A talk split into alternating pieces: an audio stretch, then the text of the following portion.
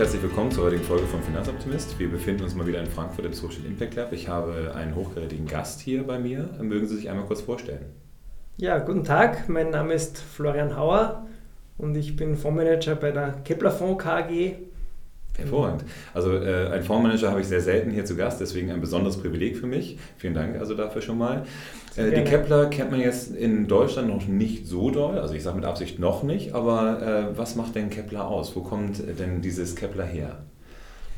Die Kepler Fonds KG ist die viertgrößte Kapitalanlagegesellschaft oder KVG, wie sie in Deutschland, glaube ich, genannt werden, in Österreich. Also außerhalb Wiens äh, sind wir die größte KVG, managen aktuell in etwa 16 Milliarden Euro und äh, geben tut uns jetzt inzwischen schon seit ein bisschen mehr als 20 Jahren, also Gründungsdatum war 1998.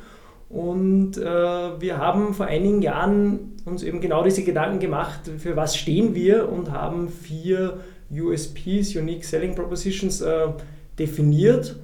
Und äh, drei davon sind nicht so relevant für heute. Ich werde es trotzdem kurz erwähnen, dass wir ein sehr äh, gutes Anleihenhaus sind, wo wir sehr spezialisiert sind auf akribische Anleihenselektion dass wir andererseits im Asset Allocation Bereich hier eine besondere Expertise im Behavioral Finance äh, Thema haben und hier eben auch mit der Linzer Universität äh, stark zusammenarbeiten.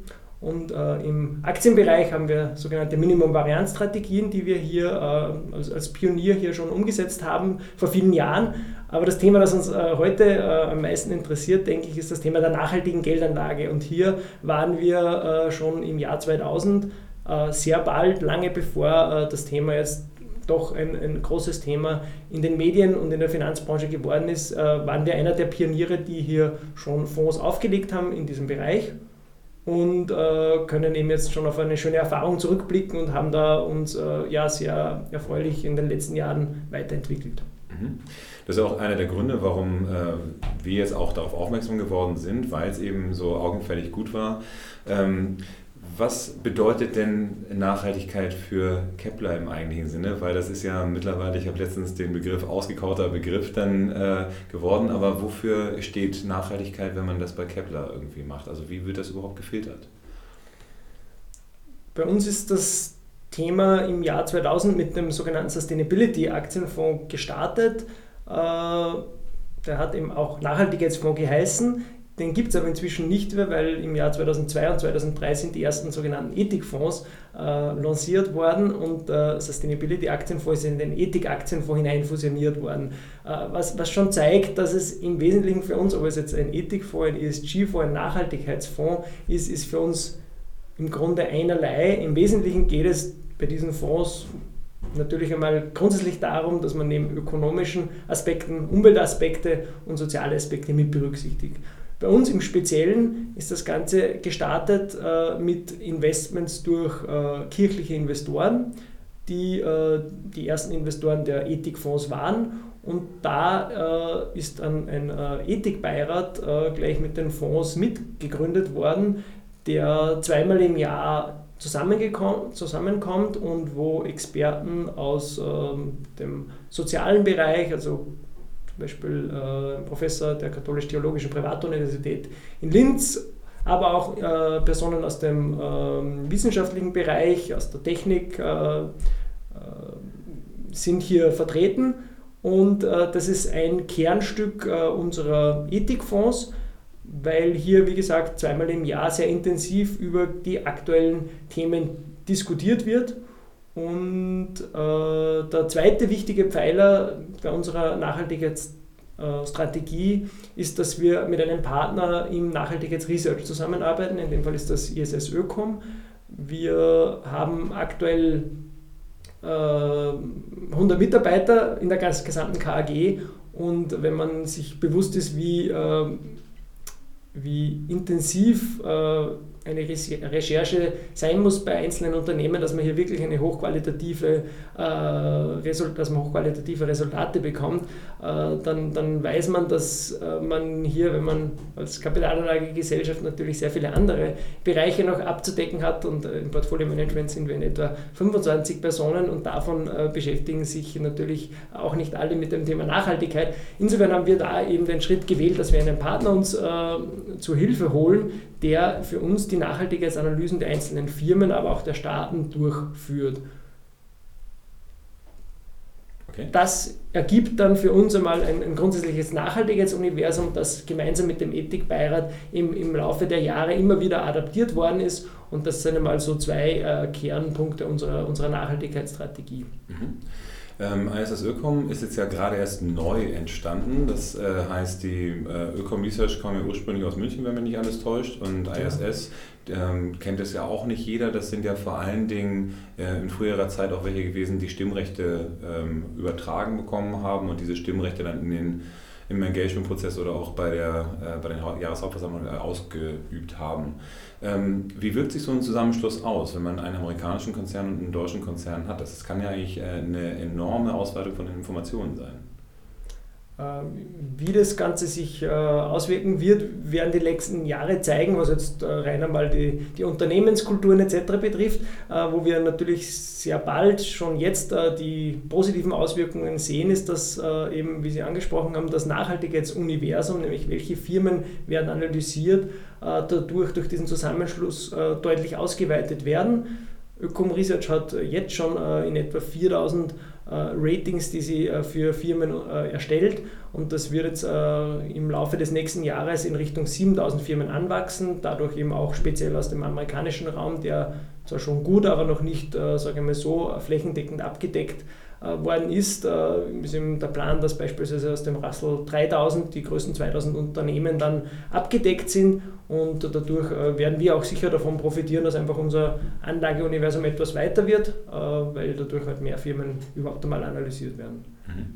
Auf jeden Fall sehr spannend. Das heißt, ähm, so ein, so ein Ethikbeirat, wenn der Tag, wenn ich den auch noch mal ein bisschen äh, aufgreifen kann, wie viele Menschen sitzen denn dann da? Und äh, das sind ja dann häufig gerade mit Absicht keine Finanzexperten, sondern das sind Leute, die eben die Unternehmen aus ethisch-moralischer Perspektive dann betrachten. Oder wie muss ich mir sowas vorstellen? Ich habe sowas noch nie gesehen. Äh, wenn Sie dazu äh, nähere Informationen wollen, es hat ähm, lustigerweise im letzten Mai beim Ethikbeirat ZDF mit der Sendung Plan B vorbeigeschaut und hat eine dreiminütige Sendung gedreht, die auch noch immer im Internet abrufbar ist. Also können Sie gerne reinschauen, wo ein paar Bilder auch gedreht worden sind. Aber wie kann man sich vorstellen, kurz zusammengefasst? Wir sind kein Ethikbeirat, wo wir im Gremium jedes einzelne Unternehmen uns die, die von Ökom Research schon analysiert worden sind, noch einmal durchschauen und durchkaue, sondern es ist eher so der Blick von oben, die Metaebene. Es sitzen schon Finanzexperten drinnen, weil eben der Manager vom Ethik-Rentenfonds, unser CIO Uli Kremer und eben ich äh, im Ethikbeirat auch drinnen äh, sind.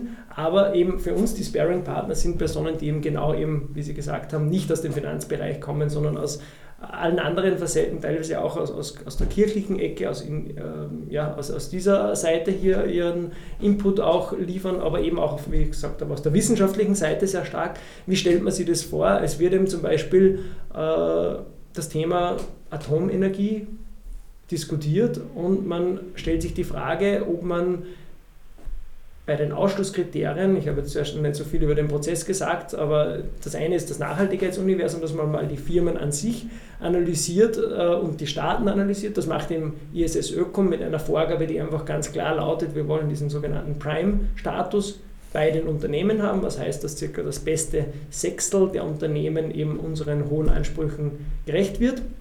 Bei den Staaten ist es so, dass wir hier bei den Emerging Market Staaten eine Stufe unter der Prime-Stufe auch äh, noch investieren können.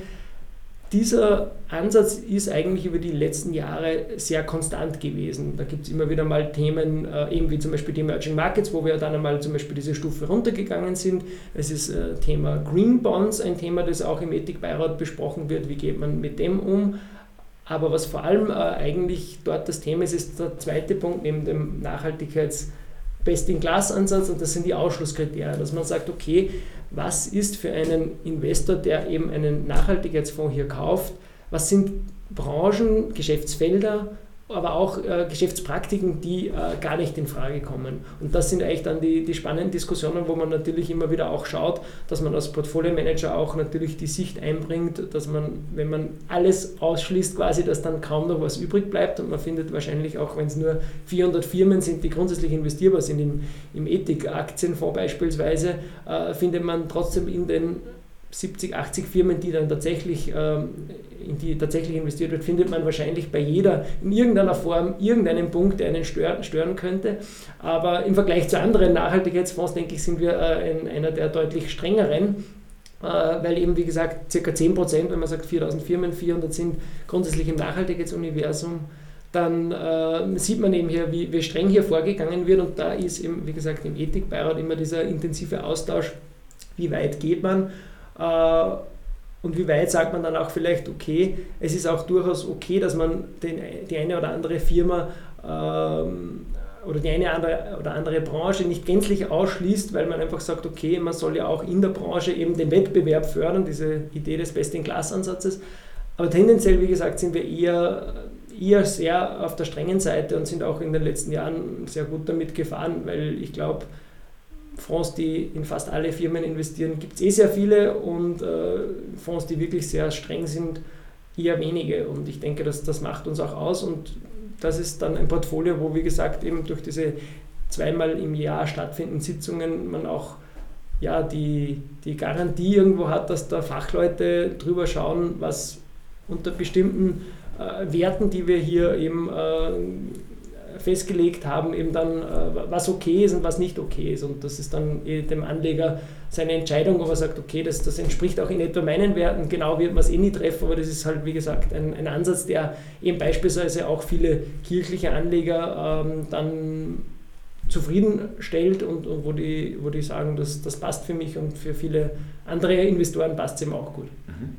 Wenn man jetzt äh, darüber spricht, Ethikrat ähm, und Ausschusskriterien, gibt es denn auch Dinge, wo man sagen würde, da ähm, beeinflusst man vielleicht auch ein Stück weit die Unternehmen selber? Also gibt es da auch die Möglichkeit, dass man als Fondsmanager immer sagen kann, liebes Unternehmen, äh, in die und die Richtung, das finden wir nicht so gut, wenn du das noch machst, dann bist du nachhaltig genug für uns?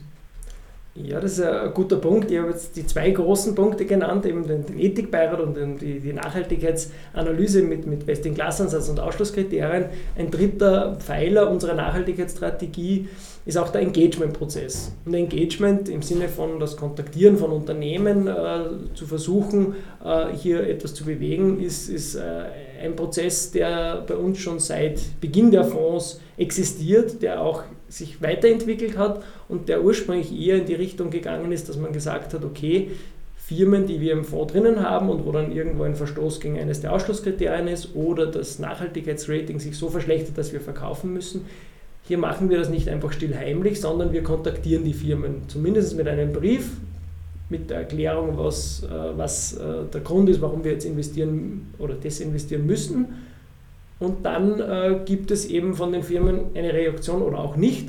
Jedenfalls ist es bei uns so festgelegt, dass wir eine gewisse Zeit haben, um auch nicht, äh, sagen wir, zum schlechtesten Zeitpunkt an einen, einen Titel abzustoßen, sondern eben entsprechende Marktentwicklungen hier agieren zu können. Also ab Quartalsuniversum gibt es hier eine viermonatige Periode dann verkaufen wir die Firmen. Meistens ist es dann auch so, weil meistens, wenn unser Partner im ISS Ökom äh, zu dem Entschluss kommt, dass eine Firma nicht den Kriterien entspricht oder dass es irgendwo einen Vorfall gegeben hat, eine, eine Kontroverse im Umwelt- oder im Sozialbereich, meistens haben wir dann die Firmen verkaufen müssen. Aber wir haben zumindest die Firmen informiert und das ist der Investor Relations Verantwortliche oder auch der Nachhaltigkeitsmanager informiert worden darüber, der kann das auch weitergeben, dass das Thema einfach einmal wichtig ist.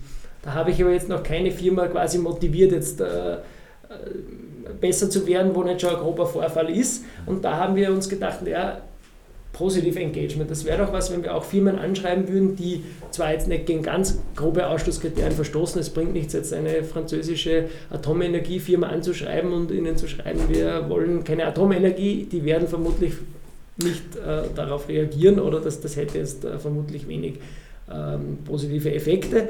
Aber wir haben eben gesagt, okay, eine Schwelle unter unserer Prime-Schwelle, wo wir investieren können im Nachhaltigkeitsrating, äh, suchen wir uns zweimal im Jahr eben Firmen raus, die wir grundsätzlich für finanziell, ökonomisch attraktiv finden würden, die aber vom Nachhaltigkeitsrating eben noch nicht äh, unseren Ansprüchen genügen und schreiben eben auch die an. Auch da ist es so, die Rücklaufquote ist jetzt, sage ich mal, nicht so, dass wir da bei jeder Firma eine Antwort kriegen, aber wir haben gesehen über die letzten Jahre, dass es deutlich besser geworden ist, deutlich mehr, dass die Firmen äh, eben darauf reagieren, dass es ihnen wichtig ist. Und vor allem stärken wir damit, das ist die Rückmeldung, die wir von Investor Relations oder Nachhaltigkeitsverantwortlichen bekommen haben, stärken wir eben genau diese Personen, die im Konzern für das Thema stehen und wo vielleicht ein Vorstand sich gar nicht so bewusst ist, dass es Investoren gibt, denen so etwas wichtig ist. Und genau deswegen denken wir, obwohl wir jetzt vielleicht nicht direkt was erreichen, weil wir jetzt nicht als Consulting-Unternehmen reingehen äh, in die Firma und da einen Verbesserungsprozess direkt bewirken. Das ist ein Thema, das durchaus äh, überlegenswert ist und wo wir auch überlegen, wenn, dann müssen wir das mit einem Partner machen, dass wir hier in einem größeren Stile das äh, machen würden. Momentan ist es eben, wie gesagt, so mit den äh, Briefen, dass wir zumindest hier ähm, einen, einen äh, Teil eben dazu beitragen, dass wir die Firmen und auch die, also die, die Nachhaltigkeitsverantwortlichen hier stärken und einfach die Firmen auch in der Form aufmerksam machen. Gibt es denn da, wenn ich direkt mal einhaken kann, vielleicht auch ähm, bestimmte Regionen, die da ein bisschen zugänglicher für sind? Also ich sag mal, wenn ich jetzt ein Unternehmen aus, keine Ahnung, was aus Shanghai anschreibe, ist das, hat das eine andere Response-Quote, als wenn ich äh, den französischen Konzern anschreibe oder kann man das so nicht sagen? Na, kann man schon ganz klar sagen, äh, dass speziell der deutschsprachige Raum, aber auch der europäische Raum hier, dass die Rücklaufquote hier deutlich höher ist, äh, dass wir hier gesehen haben, dass natürlich auch ISS Ökom oder Ökom Research, wie es früher geheißen hat, wenn die nicht bekannt sind und wir schreiben ja rein, dass unser Partner eben im Nachhaltigkeitsresearch uns diese Information gegeben hat, wenn natürlich das eine Firma ist, die auch äh, weiß, okay, ja, da haben wir einen Ratingprozess gehabt äh, und, dann, und einfach halt in diesem Raum eher, dass die Firma halt bekannt ist, dann ist es eher so, dass wir hier höhere Rücklaufquoten sehen. Die verändern dann auch was? Oder ist es dann auch so, dass sie sagen, ja, wir schreiben zurück, aber wir wollen nichts verändern? Also wie, wie, muss man sich so eine Antwort vorstellen? Ist es dann so, dass die einen, einen beschimpfen und sagen, das geht sie gar nichts an? Oder ist es eher so, dass man sagt, ach, äh, danke, dass Sie uns das sagen, wir haben das gar nicht gemerkt, dass wir da so einen Staudamm in Brasilien gebaut haben?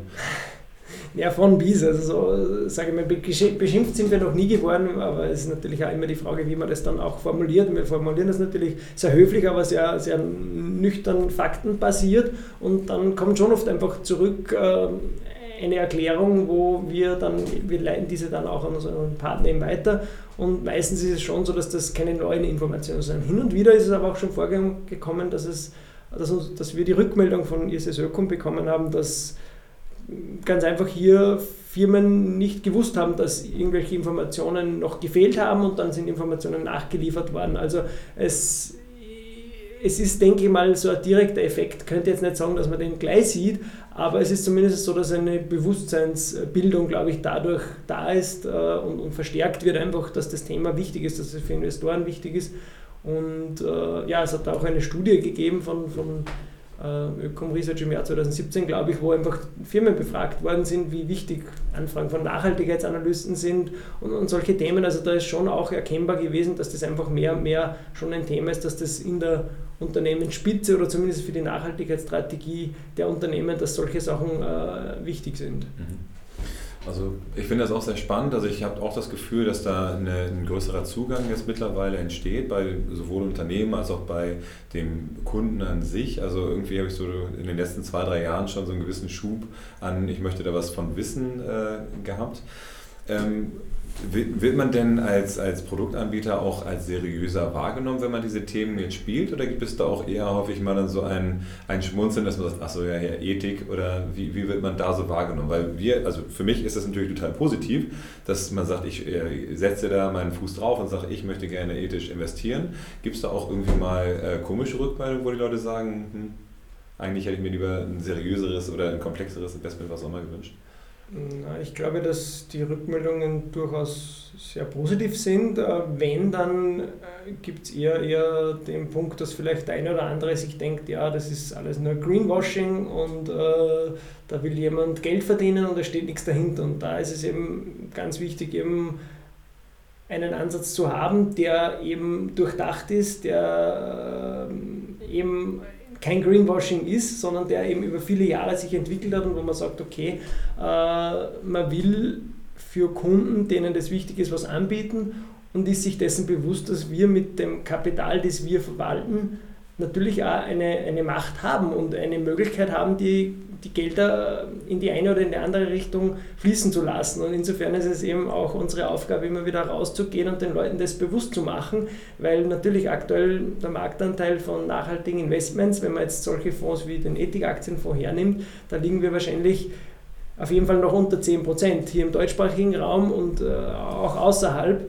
Wahrscheinlich sind wir hier eher, äh, ja, in Deutschland glaube ich bei, bei, vielleicht nicht einmal 5%, in Österreich vielleicht bei 7, 8%. Äh, Tatsache ist, äh, dass es in dem Prozentsatz wahrscheinlich am ehesten noch mit Engagement, dass man was bewegen kann, wo wir auch was machen, aber es ist natürlich schon unser Ziel, dass wir mehr und mehr Kapital gemeinsam mit anderen Anbietern, die eben auch solche Fonds anbieten, in die Richtungen lenken, weil man dann natürlich äh, davon ausgehen muss, dass die Firmen irgendwann einmal nicht mehr sagen können, das ist mir egal. Weil äh, ich höre dann immer wieder das, das, das Gegenargument dann, äh, dass das keinen Effekt haben sollte, weil es dann heißt, na, dann gibt es immer wieder einen Hedgefonds, der bereit ist, dann etwas zu kaufen.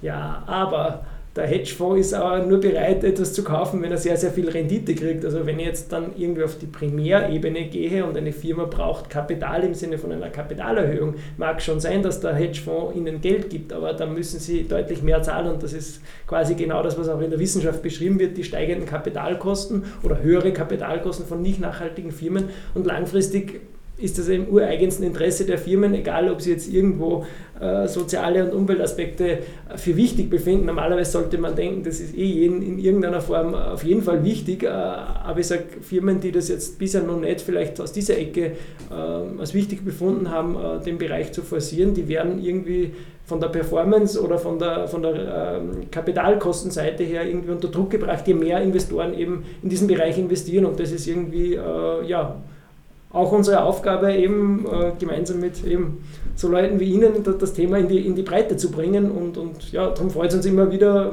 speziell die, die bei uns jetzt auch in dem sage ich mal, Team, äh, was die nachhaltigen Investments betrifft, äh, sind, dass wir hier uns immer freuen, wenn, wenn zusätzliches Kapital hier auch investiert wird und ja. Da arbeiten wir natürlich dran und äh, auch der heutige Podcast soll hoffentlich dann dazu äh, beitragen, dass äh, auch wieder noch ein neues Produkt bzw. ein neuer Produktanbieter anfassbarer wird. Das ist ja auch der Ansatz, den wir dabei haben. Ähm, wenn wir über ein bisschen Griffigkeit und über Profil sprechen, wenn wir so ein bisschen in die Zukunft denken, wohin äh, geht die Reise da? Also was äh, wünscht man sich so als Fondsmanager, wenn man dann äh, irgendwie nachts nicht einschlafen kann? Hat man dann irgendwie so Visionen, was in den nächsten vier, fünf, sechs Jahren passieren wird, wenn man alles richtig macht? Gibt es da irgendwie so eine Vision, die dahinter steckt? Für die Branche jetzt? Oder für, für, das Unternehmen, gerne auch für die Branche. Oder ich habe letztens auch die Frage gestellt, äh, der, der Kollegin, die mir gegenüber saß, wenn Sie Bundeskanzlerin werden. So, aber äh, wir müssen es nicht ganz so episch machen, sondern einfach nur so, was, was planen Sie jetzt so in den nächsten Jahren? Wo, worauf können wir uns freuen? Ich, ich denke, dass an sich das, was ich zuerst angesprochen habe, äh, dass einfach, wenn die Volumina ansteigen in diesem Bereich, dann wäre schon die Vision, sage ich mal, die, dass man einfach äh, mehr sieht, noch dass man wirklich was bewegt mit der nachhaltigen Geldanlage. Das ist jetzt durchaus ein berechtigter Kritikpunkt, dass aktuell äh, vielleicht es die Firmen noch zu wenig spüren. Und äh, es gibt viele Möglichkeiten äh, für, sage ich mal, Nachhaltig, äh, Nachhaltigkeit voranzutreiben, aber in unserer Branche ist es halt einfach die Möglichkeit, dass wir sehr viel Geld äh, zur Verfügung haben, Geld unserer Kunden, das renditebringend, aber auch so angelegt werden soll, äh, dass, dass positive Projekte damit äh, finanziert werden. Und da denke ich, äh, ja, ist es schon irgendwie eine Vision, dass man sagt, man möchte einfach dazu weiter beitragen, dass da viel Kapital in die Richtung geht und speziell auch aus meiner Sicht in Fonds geht, die da strengere Ansätze haben, weil es ist zwar grundsätzlich gut, dass, dass man auch in der Breite sich mit dem Thema auseinandersetzt, aber ich glaube, da sind die Effekte dann noch viel geringer. Wenn ich jetzt sage, okay, man schließt jetzt beispielsweise nur, ich sage jetzt irgendwas, was, was geächtete Waffen, das ist natürlich was, wo, wo eh keiner investieren will, aber das sind nur so wenige Unternehmen, wenn die dann gar kein Geld mehr bekommen, hat es auch einen Effekt und das ist auf jeden Fall auch positiv zu sehen. Aber glaube ich, noch äh, schöner wäre es, wenn da in die Richtung einfach mehr geht, äh, wenn in Richtung eben wirklich strengerer Nachhaltigkeitsfonds noch mehr ähm, Kapital fließt, weil man dann irgendwann einmal, glaube ich, doch einfach die Effekte sieht, die Firmen ja auch darauf reagieren und ja, Stichwort UN SDGs, äh, diese Sustainable Development Goals, die 2015 in Richtung 2030 einmal festgelegt worden sind, sind alles Ziele von Armut verringern über eben äh, für ähm, gute Bildung sorgen, äh, mit dem Wasser sorgsam unter, äh, umgehen, das Ökosystem zu erhalten, erneuerbare Energien, lauter so Ziele, die jeder ja grundsätzlich unterschreiben würde. Aber trotzdem gibt es sehr wenige, die eigentlich das Thema erstens kennen und zweitens sehr wenige ähm, Investoren, die auch wirklich dann sagen, okay, und man sollte eben genau in Firmen investieren, die dazu beitragen und, und die, wo, in die eben weniger investieren, die, die da eben keine Lösungen haben. Und dann stärkt man die Firmen und dann denke ich, äh, dass auch da neben dem Konsumenten, der natürlich viel Macht hat, auch über die Finanzströme einfach äh, ein Beitrag geleistet werden kann, äh, dass sie unser, unser Planet in eine positive Richtung entwickelt. Mhm. Das finde ich sehr schön. Also das ist ein hervorragendes Schlusswort. Ich freue mich, dass wir wieder ganz, ganz viel Informationen in diese kurze Zeit reingepasst bekommen haben. Vielen Dank auf jeden Fall, dass Sie sich den äh, Weg hier nach Frankfurt gefunden haben. Sehr Und, gerne. Ähm, es war mir eine Riesenfreude, mit Ihnen zu sprechen. Vielen Dank für Ihre Zeit. Danke auch.